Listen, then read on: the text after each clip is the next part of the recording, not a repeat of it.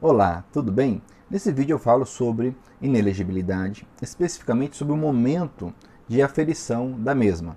Bom, a lei das eleições nos importa nesse momento, especificamente o artigo 11 e o parágrafo 10.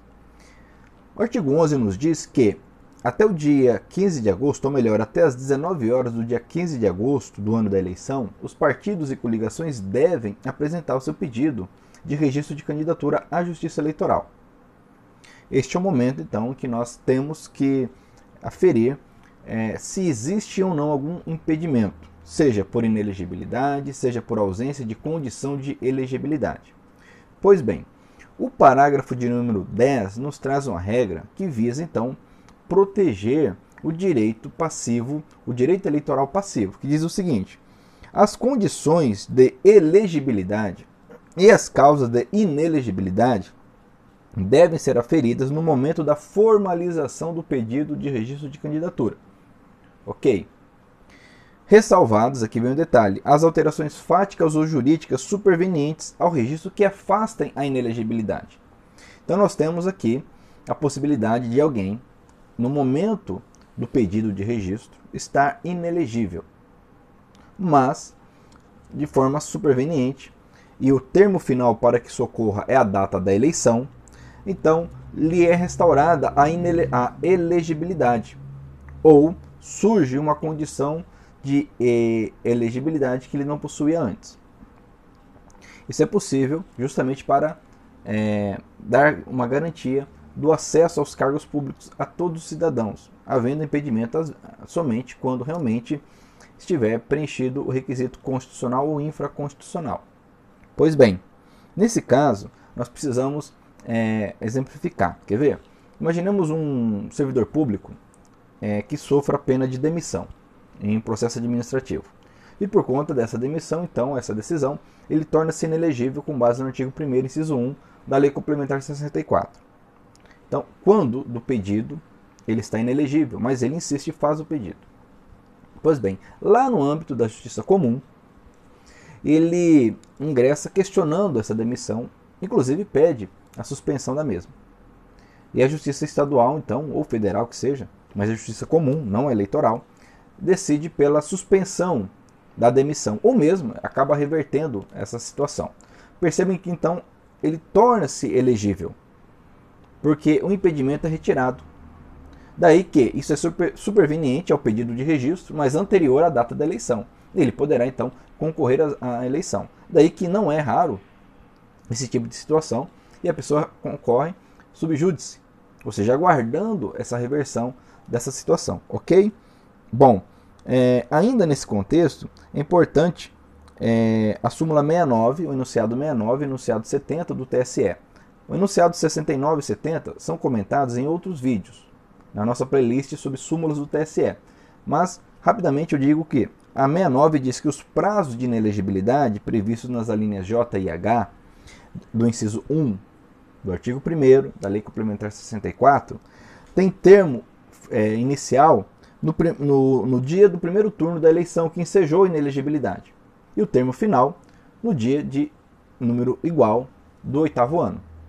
Exemplo: suponhamos que alguém, por condenação às alíneas J ou H, que estão relacionadas com ilícitos do pleito, no ano de 2010, então, naquele pleito de 2010, ele recebe essa condenação e torna-se inelegível.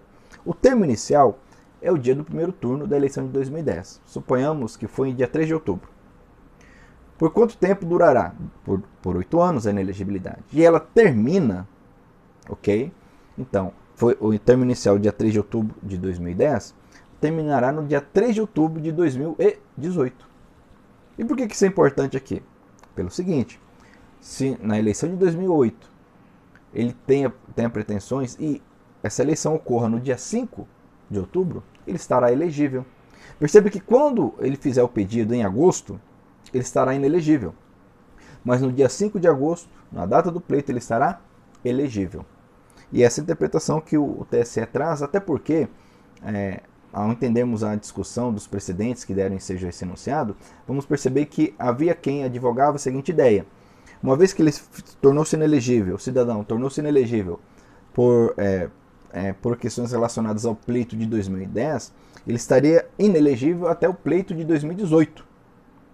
Mas o TSE disse que não. Deve ser considerada a data do primeiro turno e não durará até o primeiro turno de 2018, mas até a data, o dia de igual número do oitavo ano, ok? Que pode, é, é, vez ou outra, favorecer esse indivíduo para que ele concorra é, nessa eleição oito anos depois. Pois bem, e o enunciado 70 diz que o encerramento do prazo de inelegibilidade antes do dia da eleição constitui fato superveniente que afasta a inelegibilidade nos termos do parágrafo 10 do artigo 11 da Lei das Eleições. Então, a interpretação trazida aí pelo TSE de que alguém pode de fato estar inelegível quando do pedido do registro. E, inclusive, durante todo o pedido de registro ele está inelegível, mas percebe-se que ele estará elegível isso é feito simplesmente analisando o calendário na data do pleito. Então, poderá ter a sua candidatura deferida, ok? Seu pedido, seu registro deferido. Pois bem, é, vamos falar agora do contrário. Situações de inelegibilidade, certo? Situações de impedimento posteriores a esse momento. Então, são situações de impedimento supervenientes. Então, isso pode acontecer por uma inelegibilidade infraconstitucional que surja depois, do momento do pedido do registro de candidatura. Isso pode ocorrer por uma inelegibilidade constitucional. Então, suponhamos que há uma inelegibilidade constitucional e o indivíduo pede o registro e ninguém percebe essa situação. Terminada essa fase do pedido de registro, não há preclusão dessa inelegibilidade, porque ela é constitucional, ok? Da mesma forma, a, a ausência de condição de, de elegibilidade, porque essas condições são constitucionais. Agora, atenção, se há algum impedimento infraconstitucional, na causa de inelegibilidade infraconstitucional, por exemplo, prevista na Lei Complementar 64, se isso não é aferido, não é verificado no momento oportuno, isso preclui. Ok? E até quando isso pode ser analisado? No caso dos impedimentos supervenientes. Eu tenho que analisar se no dia do pleito o indivíduo estará inelegível ou é, sem condição de elegibilidade, ok? Sempre o dia do pleito é o nosso parâmetro.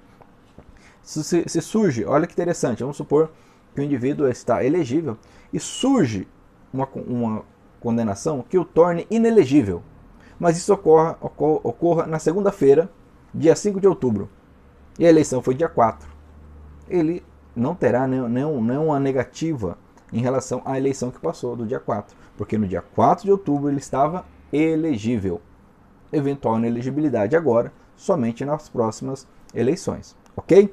Pois bem, então nós temos a possibilidade desse impedimento é, posterior ser analisado de ofício. Então a Justiça Eleitoral, ainda no bojo do registro de candidatura, certo? Desde que nas instâncias ordinárias ainda, esse registro de candidatura não acabou, está nas instâncias ordinárias, surge essa situação, esse impedimento, a Justiça Eleitoral de ofício pode analisar. Outra situação é alguém, um, um dos, dos, legitimados previsto na Lei Complementar 64, porque o rito da ação de impugnação de registro de candidatura está no artigo 3 da Lei Complementar 64. Um dos legitimados, então, ciente dessa inelegibilidade, desse impedimento superveniente, ingressa com essa ação, porque o registro de candidatura ainda não se esgotou.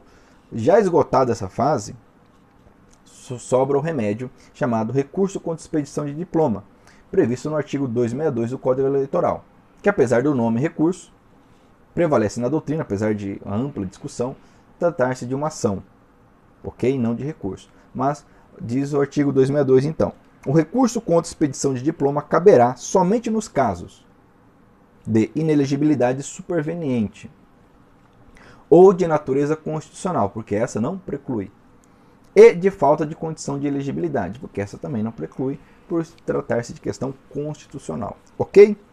Pois bem, lembrando então que a ação de impugnação ao registro de candidatura tem um termo para que ocorra.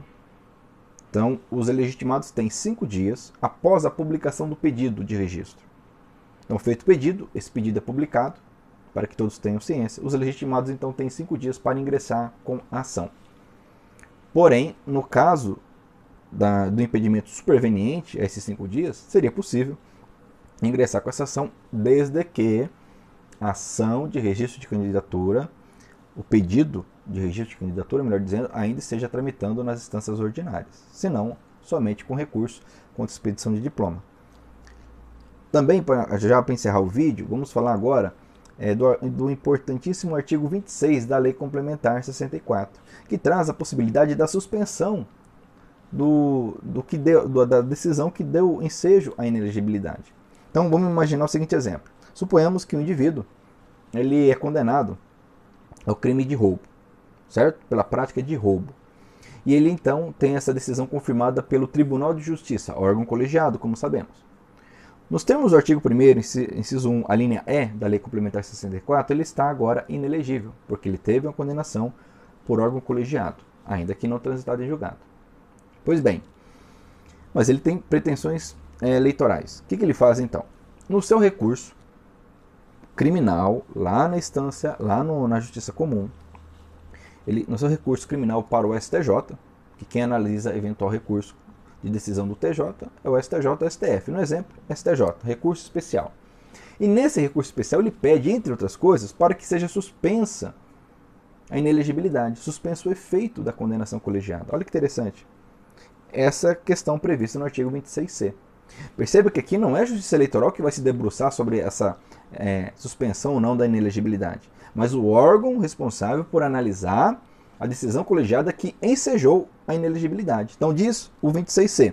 O órgão colegiado do tribunal ao qual couber a apreciação do recurso contra as decisões colegiadas, a que se refere às alíneas do inciso 1 do, do artigo 1 da lei complementar, poderá, em caráter cautelar, suspender a inelegibilidade.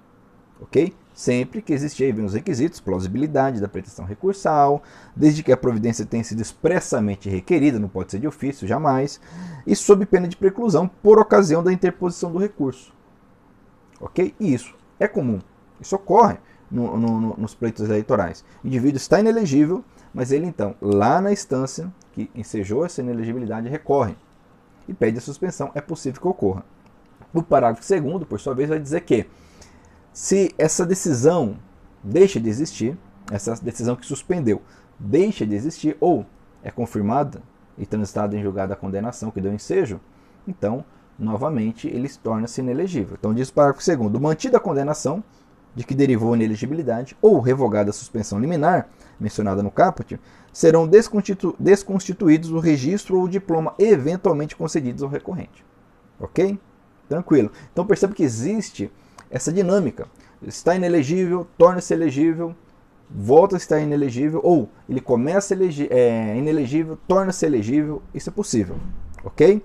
Pois bem, para encerrar, a súmula 66 do TSE, também comentada dentro do vídeo, vai trazer uma interpretação sobre o parágrafo 2 que eu acabei de ler. Então diz que a incidência do parágrafo 2 do artigo 26c não acarreta o imediato indeferimento do registro ou cancelamento do diploma sendo necessário o exame da presença de todos os requisitos essenciais à configuração da inelegibilidade, observados os princípios do contraditório e da ampla defesa. Então, o que está dito aqui é o seguinte: então, o indivíduo condenado em segunda instância pelo Tribunal de Justiça consegue, junto ao STJ, a suspensão da inelegibilidade. Está concorrendo no pleito eleitoral. Perfeito. Cai a decisão liminar ou transita em julgado a condenação. O que a súmula está dizendo aqui não é automática a perca ou, ou melhor, a perda, não é automática a perda da inelegibilidade, ok? Ou a cassação do diploma. Isso não é automático. É necessário o contraditório. É necessária a ampla defesa, ok? Conforme comentado no vídeo que trata dessa súmula, desse enunciado 66. Pois bem, para encerrar então, é... um resumo. O momento correto de se aferir causas, impedimentos é, ao direito político passivo é quando do pedido, da formalização do pedido do registro de candidatura, que em regra é, tem como dia final, data final, artigo, é, o dia 15 de agosto, às 19 horas do dia 15 de agosto, nos termos do artigo de número 11 da Lei das Eleições. Eventualmente, situações supervenientes podem tanto ensejar elegibilidade, como podem ensejar inelegibilidade sempre tendo como termo final a data da eleição, porque na data da eleição é que realmente importa saber se o indivíduo está elegível ou não. Ok? Pois bem, e com isso eu termino. essa breve análise desse importante tema é, relacionado às inelegibilidades. Se você gostou desse vídeo, não esqueça de curti-lo. Seus comentários são muito bem-vindos. Obrigado por estar é, em nosso canal e, se, possível, compartilhe, ok? Desde já eu agradeço e até o nosso próximo vídeo.